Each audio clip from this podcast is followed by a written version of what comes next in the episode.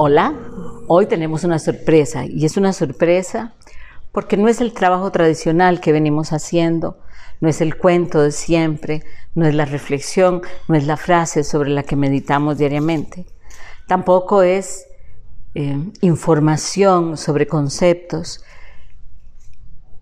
ni siquiera es, o por lo menos ni siquiera tiene intención de ser una guía.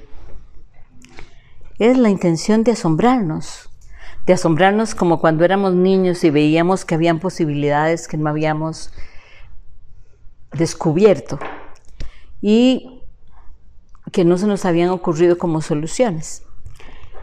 La persona que hoy me acompaña es un amigo, conocido, no, no tenemos tanto de conocernos como para ser amigos, pero es una persona que conozco en México y que de alguna manera nos pusimos a hablar y a conversar y su historia y su área de trabajo es un área maravillosa desde lo que la experiencia que yo he tenido. Tiene algún área de trabajo parecida a la mía, sin embargo, es como si se complementaran, como si fueran estuviéramos viendo el mundo con dos ojos en una sola cabeza, pero que cada uno está viendo para un lado y de un momento a otro esos ojos entran y se engranan. Él trabaja en lo que yo llamaría la parte más fuerte del trabajo energético. Se los presento, se llama Héctor López. ¿Cómo estás, Héctor? Muy bien, Marita, muy bien. Muy contento de estar contigo. Ah, muchas gracias. Contanos un poco, Héctor, cómo podrías vos definir o cómo has hecho para definir tu trabajo. Mm, ¿Se puede externar desde el fondo? Sí. Para mí no es un trabajo, es un pago a los beneficios obtenidos en el camino.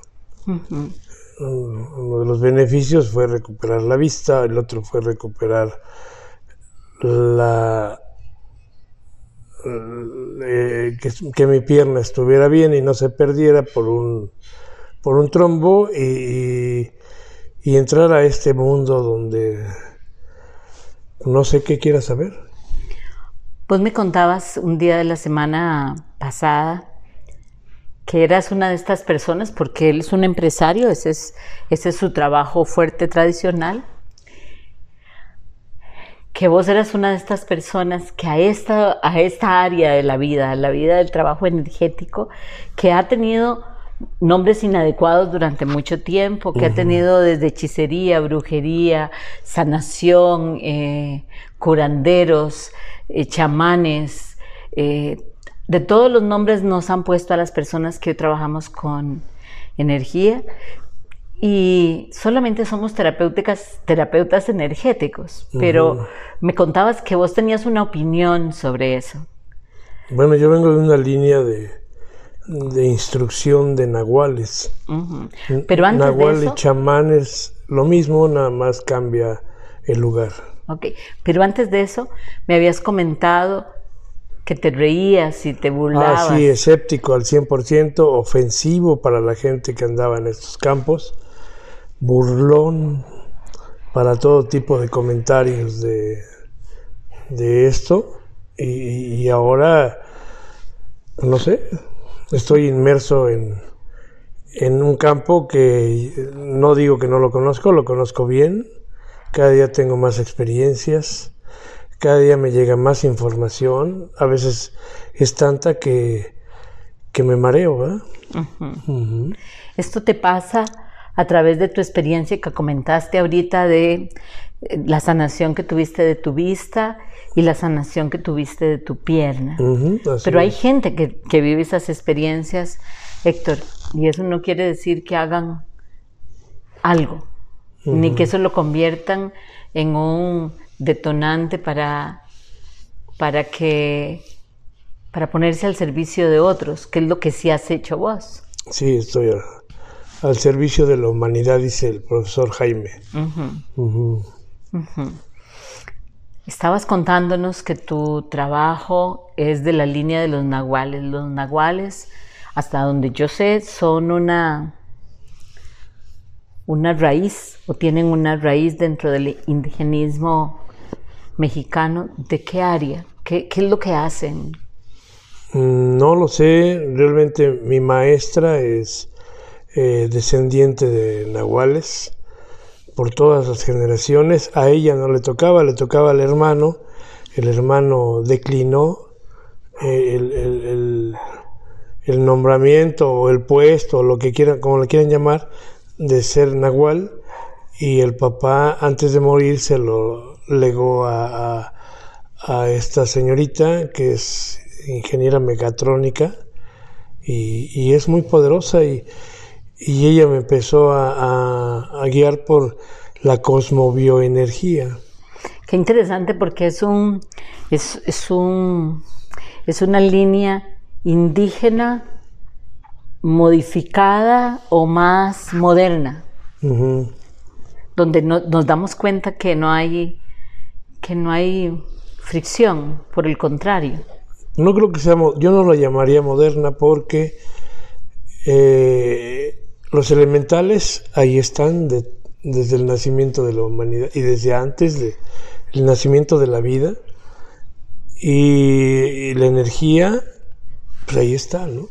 Ok, yo, yo tengo, Héctor, porque hemos hablado de esto, yo tengo una definición de lo que son los elementales y de lo que son los elementos. Eh, yo sé que vos trabajás, hay una parte del, trabajo que yo hago que se llama Reiki chamánico y trabajamos con cristales y eh, hierbas. Sé que vos trabajás con cristales, no, con hierbas, con péndulos, con, con tus manos. que Esta mezcla que vos has logrado hacer, ¿cómo la describirías? ¿Cómo? ¿Y cómo? bueno, pues es nada más de acuerdo al evento que tengo que trabajar, eh, me adapto a, las necesidades de la gente que necesita sanación, que necesita limpiar sus caminos. En fin, no tengo una regla establecida. Eh, así como te digo que me llega la información, que no sé hacer con ella, en el momento en que la necesito, empiezo a hablar, no hablo dialectos, no hablo nada, palabras normales, pero empiezo a hablar, eh, eh, a, a, externar conceptos que yo no tenía en mente. Entonces con eso me hace que me adapte a cada circunstancia de la persona que tengo enfrente. Claro, es un trabajo mucho más aterrizado mucho más en la materia, mucho más en el ambiente de una casa, de un camino espiritual, de, de un entorno. Porque a veces me imagino que vos también crees que las casas se enferman, los lugares se enferman o se desarmonizan. Exactamente, eh, más que eso son invadidos por... Pues hay, hay gente, eh, eh, entes demoníacos hay espíritus que andan perdidos, que no encuentran la luz, pero que en el camino ven una ventana energética abierta en cualquier hogar, en cualquier empresa y se meten y imponen las reglas y a la gente le va mal. O los demoníacos que hay gente que paga o que sabe hacerlo o que paga y, lo, y los, hace, los hace presencia en, en el lugar que ellos quieren para hacerle daño a la gente que vive ahí o al negocio que vive ahí. Vamos a ver, vamos a ver.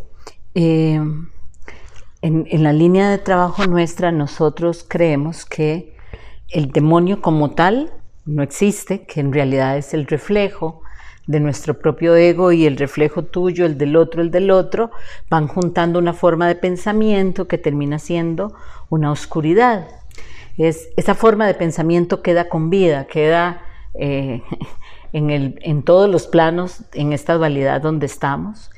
Y si entendemos que la sombra y la luz tienen que estar para que nosotros estemos aquí, esas entidades que, que se pueden llamar demoníacas, de magia, de, están por ahí y lo que hacen es un poco, lo que dijiste ahora que me pareció lindísimo, es aprovechar una ventana abierta y decir, ah, ok, ahí puedo ir a vivir. ¿Qué tanto poder pueden llegar a tener esas manifestaciones sobre un individuo?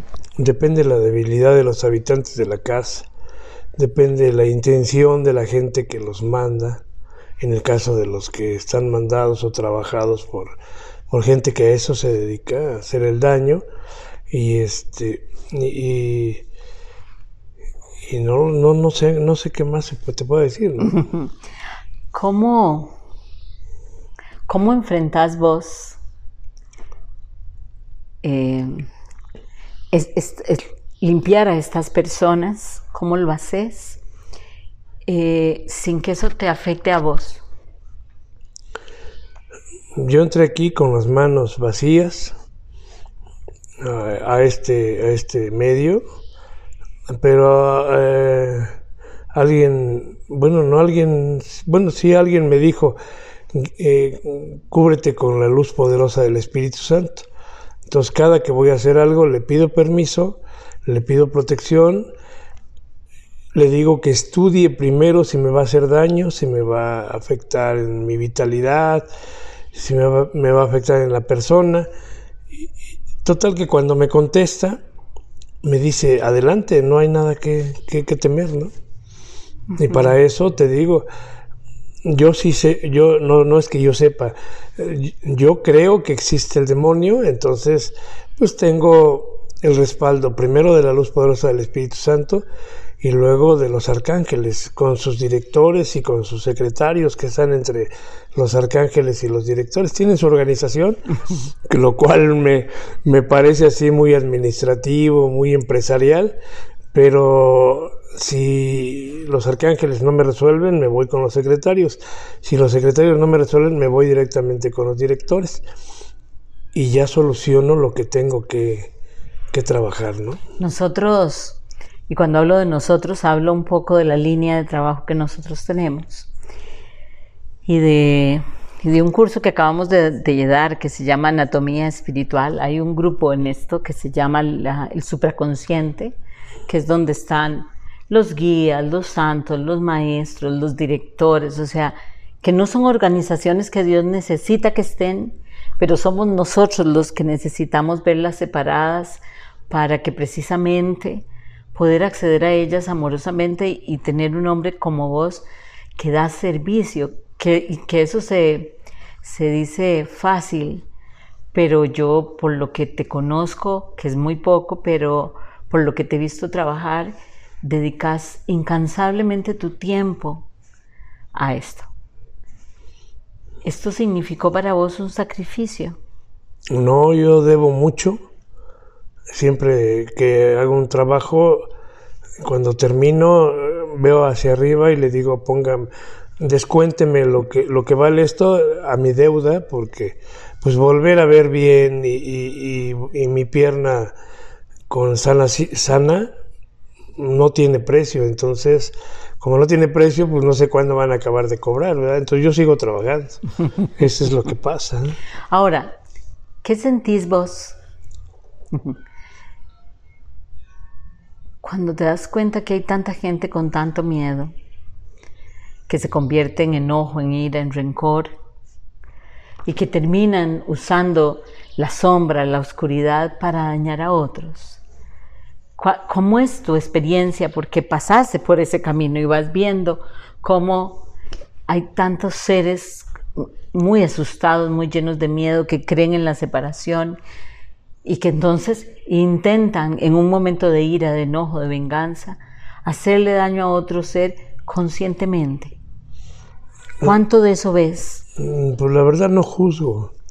No juzgo, nada más me llega el, el caso, lo trabajo eh, entro muy profundo, me entero de secretos súper guardados por años de las gentes y, primero no puedo hablar y segundo puedo decirle qué asunto lo trae, en qué día, en qué momento, cómo llegó, eh, qué le pasó, o sea, tengo el, permiso de penetrar perfectamente bien en el en la persona, ¿no? y, quién lo hizo, quién no, lo hizo, no puedo manifestar eh, lo que encuentro porque causaría yo un daño mayor porque no sabemos de qué manera va a, a, responder la persona con la que le hizo daño, ¿no? Y la que hizo daño, ¿por qué lo hizo? Pues eso no nos corresponde. El, chiste aquí es avanzar, quitar el mal, mandarlo a arder al infierno o al sol, dependiendo el, mal, y, seguir adelante, seguir adelante para que la gente no sufra, ¿no? Claro, claro. Bueno, yo creo eh, de alguna manera, Héctor, que es una visión totalmente diferente de, de la que mucha gente tiene sobre el trabajo que vos haces o el trabajo que yo hago, que son, son, hay un punto de encuentro, pero se manifiestan de manera diferente.